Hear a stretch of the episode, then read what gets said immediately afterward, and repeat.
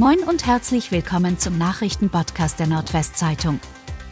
Heute ist Samstag, der 18. Februar. Und das sind die regionalen Themen.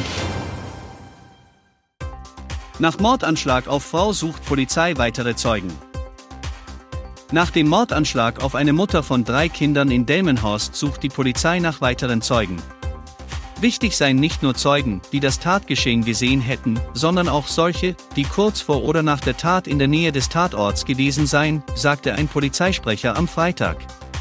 Wer Personen oder Fahrzeugbewegungen in der Moltke-Straße oder der näheren Umgebung bemerkt habe, solle sich bei der Polizei melden. Als tatverdächtig gelten der 35-jährige Ehemann des Opfers sowie ein 41-jähriger. Beide Männer sind auf freiem Fuß.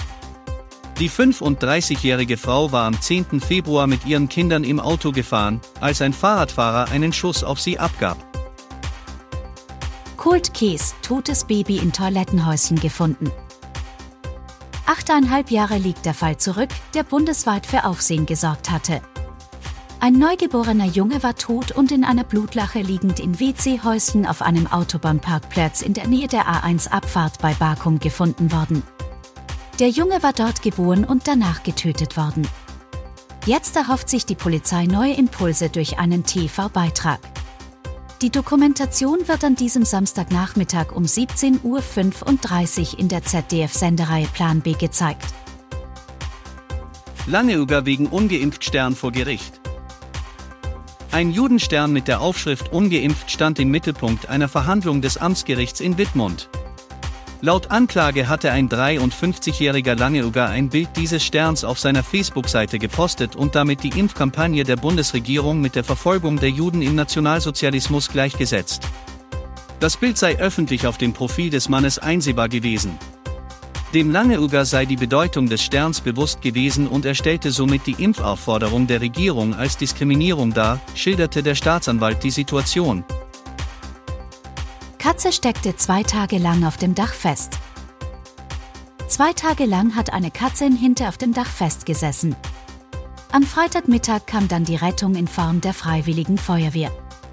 Gegen 13 Uhr hatten Anwohner Ortsbrandmeister Christian Mudder informiert, dass das Tier auf einem Mehrfamilienhaus an der Landesstraße in Westerhusen sitze und nicht herunterkomme. Mudder begab sich daraufhin auf Erkundungstour und informierte sich bei Anwohnern. Die hatten schon einen Tag vorher versucht, jemanden zu finden, der die Katze vom Dach holen könnte. Der Ortsbrandmeister alarmierte seine Kameraden, die mit einer mehrteiligen Steckleiter anrückten. Zwei Einsatzkräfte holten die Katze sicher vom Dach. Basketball-Bundesliga ermittelt Pokalsieger. In der Basketball-Bundesliga wird an diesem Wochenende der erste Titel vergeben. Beim Top 4 in Oldenburg geht es am Samstag und Sonntag um den Pokalsieg. Im ersten Halbfinale stehen sich am Samstag Gastgeber EWE Baskets Oldenburg und die MHP Riesen Ludwigsburg gegenüber. Danach kommt es im zweiten Halbfinale zum Top-Duell zwischen Titelverteidiger Alba Berlin und Bayern München. Das Endspiel findet am Sonntag statt.